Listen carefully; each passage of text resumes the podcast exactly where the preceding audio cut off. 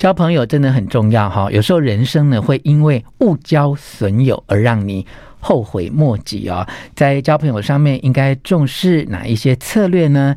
来自 Podcast 的热门的节目《大人学》的 Brian 提醒我们三个重点啊。第一个重点呢，要看看你这个朋友是属于蚂蚁型的，或是蚱蜢型哦。如果你是要稳当的交友，而且要对你的人生有正向的帮助，那么要选蚂蚁型的朋友，因为他们就是刻苦耐劳、认真认份，他可以带给你一些正向的砥砺啊。第二。这个重点是观察这个朋友下班之后做什么啊？你的人生呢，把时间花在哪里，就会变成什么样的人。观察你的朋友下班之后做什么，你是很容易判断他是哪一类型的人哦。第三个重点啊，万一你真的找不到，也不知道怎么去做人生的交友的决策的话，那么不如呢，就从贡献自己的过程当中来发现自己哦。当你能够对别人做出贡献，能够提供服务，那么将来有机会呢，你就慢慢发现了自己的价。值观也因此而找到物以类聚、志同道合的好朋友了。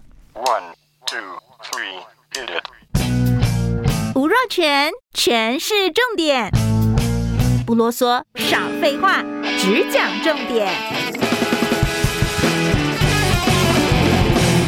欢迎来到全市重点，我是吴若全啊。今天请到在 Podcast 上面非常受欢迎的。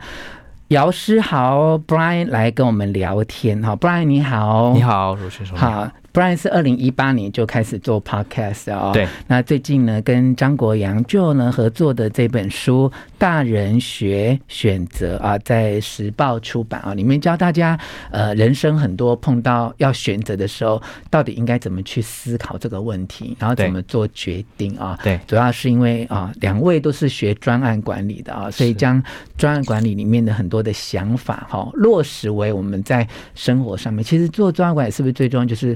目标嘛，资源嘛，时间的整呃分配，对不对？没错，然后你一定要在那么有限的条件里面去做一个判断跟决定啊，所以这个可以用在我们人生的很多方向上面。没错，好，可是我很好奇的就是书中其实有谈到。人际关系的部分哈，那上次 Brian 跟我聊天的时候，说自己是一个很爱交朋友的人啊。那你在交朋友上面会选择朋友吗？因为书上有一个呃选择朋友的故事哈，说呃人有分两种哈，一种是蚂蚁型的，一种是蚱蜢型的。可是像你这种爱交朋友的人，不就是蚂蚁跟蚱蜢都可以吗？对，呃，我都会。都有都喜欢，因为我觉得每一个人就是一个小宇宙嘛，嗯，就是我们从呃，你接触每次接触一个人，就像是宇宙探险，你可以知道这个人的价值观、想法，还有他的呃学问，好，还有他的人际关系都很有趣。嗯，不过书里面确实也提到，呃，你可以认识各式各样的人，可是真正你要。让哪些人来真正影响你的人生？这个是要我认为要慎选的。所以朋友是分很多种，很多，一种阶层，对你认识他，跟他有不管是工作或业务的连接；但是另外一种叫做他会影响你的，或对你的人生可以有影响力的朋友。没错，这就是比较重要的朋友了。是，嗯，像里面提到蚂蚁跟蚱蜢，这就是小时候大家听过的这个安徒生童话嘛。嗯，冬天要来了，蚂蚁非常认真在储备这个粮食，那蚱蜢。那他看不到未来的风险，他整天唱歌跳舞，而且还跟蚂蚁说：“你不要那么努力了，你你这样好笨。”嗯那我们当然希望大家，你的密友圈你一定要是蚂蚁型的人，嗯，因为人生啊，你看，像很多人，我周围有些学生啊，他们很认真上课，很认真学习。他旁边就会有一些蚱蜢型的朋友说：“哎呀，你花那么多钱学那么多东西，薪水会变多吗？嗯，有用吗？一点用都没有，你不要浪费时间了。”嗯，好，那大部分人其实会被影响的哦。好，如果我周围都是这种蚂蚁型的朋友，我明明听了很多节目、很多书，我想要奋进，我想要人生更好，可是这些人一直在旁边扯后腿，久而久之确实会受影响。嗯，可是如果我们跟蚂蚁好这样的人比较 close，一起追求事业的成功，一起追求个人的成长。大家互相努力，互相帮忙，你就会越做越舒服，嗯、越做越好。嗯，我觉得这个对个人呃，最后人生是影响很大的。嗯，所以如果要找到一群就是志同道合，或对自己的人生有一些激励，哈，能够帮助自己成长，那就尽量选蚂蚁型的朋友。是的，对不对？哈，对。那我我看完你的书之后，我是觉得要很聪明，就是能够分辨。谁是蚂蚁，谁是蚱蜢啊？那我也因为这样反观我身边有一些很 smart 的人啊，嗯、就是他就是很聪明，他吃喝玩乐就会找蚱蜢哈，然后合作事业就会找蚂蚁哈，所以其实我们也要有这种嗯、呃、认识哈，就是对于这一类型的朋友，他在哪一个面相上面是可以跟我。呃，做连接可能要有很清楚的判断，对啊。那也要像 Brian，因为 Brian 说很爱交朋友，所以可以有各种连接的可能性。是，你对人很敏锐嘛？就是在一个聚会啊，或你上课啊，学生问你，大概就能够判得判断得出来，这个人是蚂蚁还是蚱蜢或其他类型的人吗？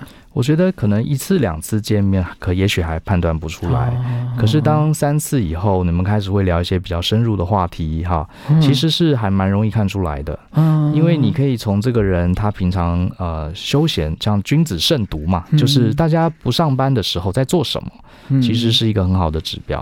好，比如说你的交了一个新朋友，他下班之后呢，他是有一些人生目标，比如说他去练身体。啊，比如说他去做公益，甚至他是这个喜欢看自己的书，或是他有一些自己的小兴趣，他在这个领域上持续去累积。啊，蚂蚁最大的这个特色就是他会去累积一些东西。嗯，那如果是这样子的话，呃，倒也不一定说一定要看书，说不定他有一些自己的兴趣，他越走越深。我觉得这种都是我认为很推荐蚂蚁型的朋友。哦，好，对。跟你分享一个小故事，我们节目还访问过，就是因为真的很喜欢蚂蚁，后来去研究蚂蚁，对，然后现在还变成一个就是除虫害的公司，对，像这样的人真的就是蚂蚁型的，对 对，他就是典型的蚂蚁中的蚂蚁这样啊、哦，所以其实你刚才这一段分享，让我们知道说，其实你要呃了解一个人啊、哦，其实我们通常都会呃，尤其是。现在很多人想要结婚啊，谈感情，嗯、都会问在哪里工作啊，做什么。请刚才给大家一个提示哈，这些问题当然都很重要。可是另外一个面向就是问他下班之后做什么。对，就是下班之后，呃，他的把时间跟他人生花在哪里，可能就决定了他是一个怎样的人嘛。哈，对，我认为是。我我看那。我其实是对什么方面都很有兴趣的人。我常常看很多人的那个交友平台的那个自我介绍哈。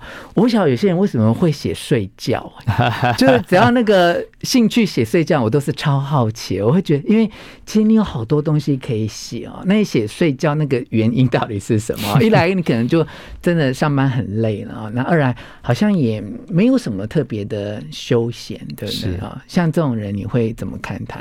呃，除非他真的是一个研究脑神经、研究睡眠的专家，否则的话，我猜很多人写睡觉，可能呃，也许他在社群网络上这样写，只是想表达他是一个很亲和的人。因为现在可能很多年轻人也不想展现出啊，我是一个很努力、很奋进、很鸡汤型的人。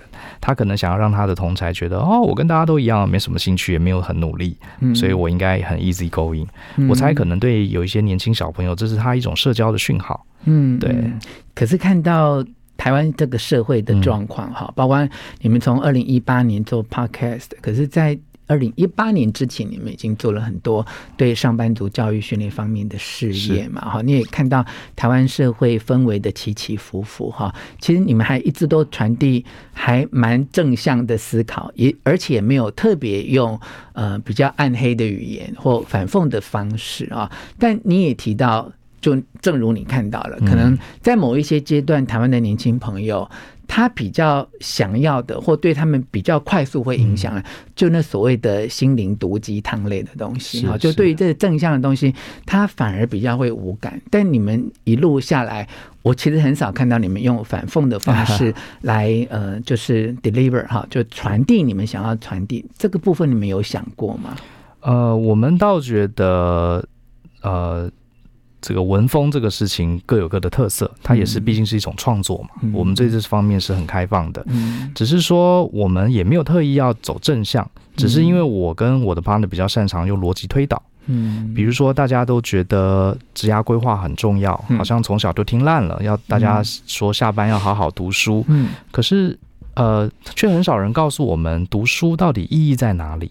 好，比方说我们大部分读的书最后都忘光了，那为什么还要读呢？嗯，像这类的事情，一味讲正向，可是最后就会让人家怀疑啊，这个都是政治正确，可是真的有意义吗？嗯，可是像我们就也许之前就写过一篇文章，告诉你为什么读书忘都会忘记。没错，我也忘了，可是你还是要读书，嗯，因为读书会改变你的作业系统，也就是思考方式。嗯，data 忘记了，资料忘记了，可是思维模式会改。嗯、我们会用这种模拟啊，用这种逻辑分析的方式，把大家以为的鸡汤，可是告诉你背后真正啊扎实务实的道理，这是比较是我们的方向。嗯，对。那么回到交朋友这个主题啊，就是你也是鼓励大家，就是尽量去选择跟你一样勤奋踏实努力的人做朋友吗？我觉得呃，当然。我自己的话是喜欢那种呃对人生有目标的人。啊，好，因为我一直觉得人生其实大家都在谈生命的意义，嗯，好，呃，可能这个问题问一辈子也不一定会有自己的答案，嗯，好，那我自己对人生的意义看法，人生就是一趟旅程，好，就像我们去日本玩、去欧洲玩一样，也许去了几个月就回家了，我们在人生也是有限的，嗯，可是。那这一段人生到底意义在哪里呢？我自己是觉得，他就是要去学习，要去经历，要去体验。嗯，啊，我是把它看成这样的一段旅程。嗯，那所以如果是很认真去体验人生，很认真去努力做一些尝试的人，我会特别尊敬他。嗯，那如果只是呃每天混着度度日哈，当然这也是一种选择，也不能说不对。只是这样交朋友，我会比较觉得没有什么意思，我会得不到什么灵感。或是养分，嗯，对，这是个人偏好，嗯嗯。那会不会是因为你们经营这样的事业的形态哦，其实很容易吸引到想要学习成长的人嘛？哈，因为我觉得如果不是那么在意学习成长的人，他该不会来接触你的频道或你的书哦。是。那长期这样久，你一定还是会观察到台湾社会还是有一些很迷惘的上班族哈，找不到方向的。那呃，有一点一半一半，就是他很想要让自己变好。可是又不是那么积极努力来 approach 像大人学这样的，不管是作品或频道的，你会给这些朋友什么样的建议？嗯嗯。我觉得人生会迷惘，这是很正常的。我其实一直到三十五岁前，我都搞不清楚我到底要干嘛，只有一个模模糊糊的想法。嗯，那我会建议大家先不要，如果你真的很迷惘，你也不要急着找答案。嗯，你先看看你身边的人有没有人需要帮忙，你可以贡献什么。嗯，因为我后来呃，我倒不是在。